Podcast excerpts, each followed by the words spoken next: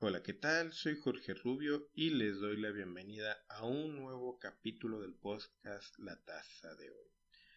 La Taza de hoy es un podcast en el cual hablamos sobre temas que nos gustan con diferentes invitados y lo platicamos desde su punto de vista, así como la historia de ellos y el cómo han superado retos. Esto acompañado de una taza de café. Hoy hablaremos del tema del uso y las ventajas de la agenda. En esta época, tener todos nuestros pendientes en la mente llega a ser agotador y en ocasiones difíciles de recordar todo. Algo se nos puede escapar. Y si eso que se nos escapa era importante, ya estamos en un problema.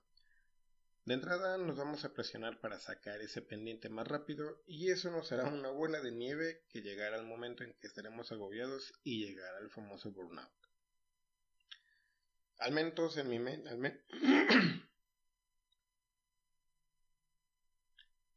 al menos en mi mente al principio estaba el pensamiento de yo no puedo.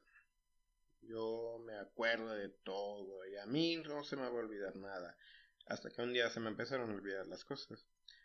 La edad o la saturación de ideas en mi mente superaron el límite de mi mente, y me costó trabajo el aceptar que se me estaban olvidando las cosas, el aceptar que necesitaba una agenda, porque si me da una idea media rara, eso no es para mí, no me va a servir. Al principio fue meramente difícil llegar a, a aceptarlo.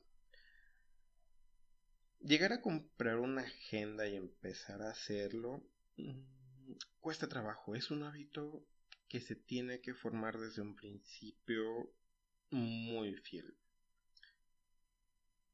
Primero, antes que comprar una agenda, yo intenté con varios métodos, entre ellos las aplicaciones, que me dejan anotar alguna tarea, en algunas aplicaciones que sí te recuerda eh, la tarea con una notificación, mm, pero no me convencía porque a final de cuentas había algo que se me atravesaba. El hecho de agarrar el celular para ver una notificación ya se atravesó alguna otra aplicación. Que un mensaje, que una llamada perdida que no te había dado cuenta, que algún correo, y obviamente alguna red social. Que alguien te mencionó, alguien te etiquetó. Entonces no fue muy viable para mí las aplicaciones en ese momento. Así que tomé la decisión de ir a comprar mi agenda. Mi primera agenda. Y la verdad sí fue algo abrumador. Llegué a una de esas tiendas que venden muchos libros y entre ellos las agendas y me sacó bastante de onda el hecho de ver cantidad que hay de agendas, de modelos. Que si por día, que si por semana, que si lleva horas, que si no lleva horas. Mm, al principio fue difícil, no supe cuál elegir. Eh, pero tomé una que me gustó, la verdad, la portada me fui por la portada en realidad. Fue una agenda muy seria, color azul, mm, no viene por horas, viene por días, viene por la semana y mes.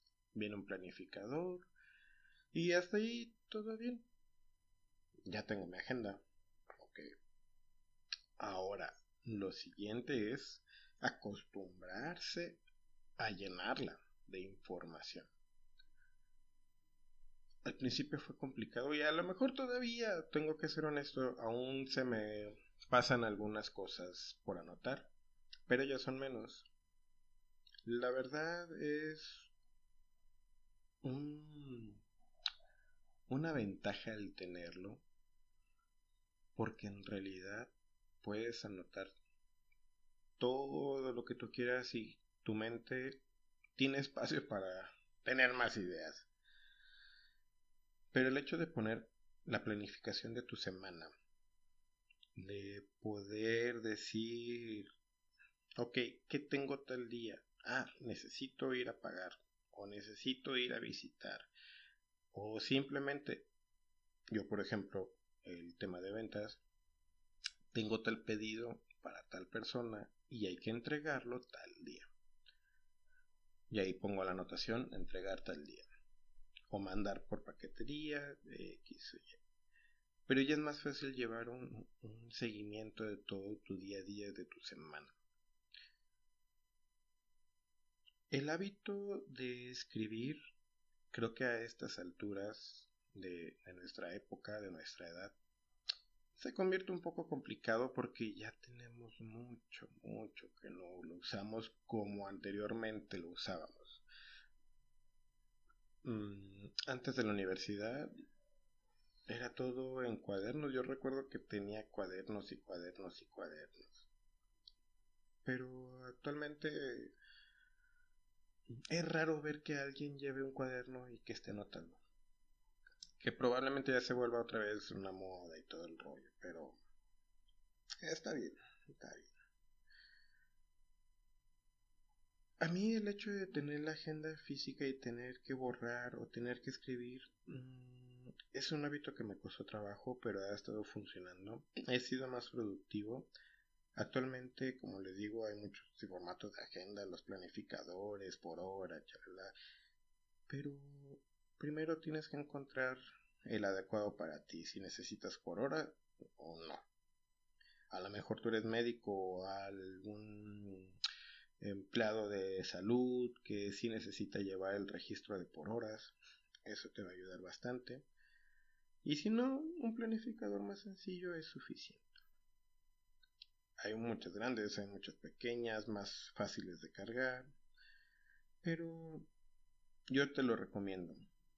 Si aún también no estás convencido de comprar una agenda, por más pequeña que esté o por más bonita que esté, puedes probar las aplicaciones en el mercado. Hay infinidad. Entra a tu App Store, ya sea de iOS o Android, y busca agenda. Te van a salir varias. Yo te recomiendo que pruebes varias. No te cases con una. Hay algunas que tienen más, y otras que tienen menos información, pero pruébalas. Si crees que una agenda virtual es demasiado o complicado o que no te da para escribir, pásate a una agenda física. Verás que es muy difícil.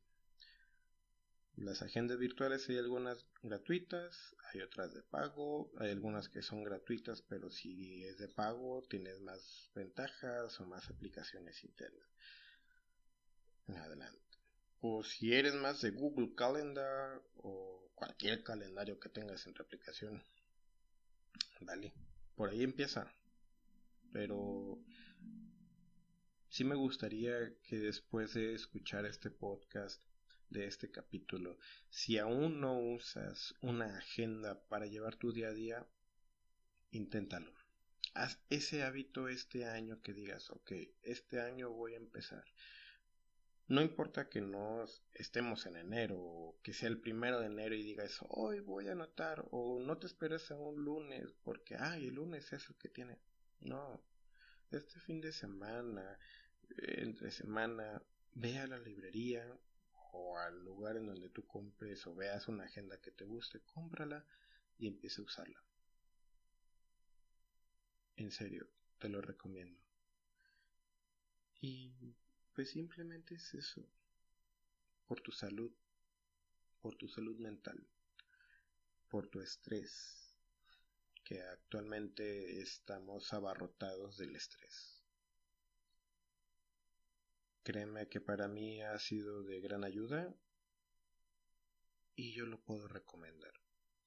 Si tú ya estás usando alguna aplicación de agenda virtual, déjanos tus comentarios en nuestras redes sociales.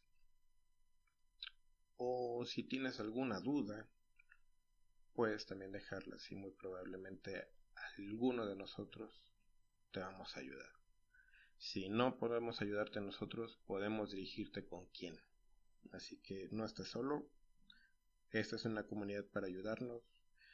Y te agradezco mucho de estar escuchando este podcast. Espero que sea de tu agrado. Y nos vemos en el próximo capítulo. Chao, chao.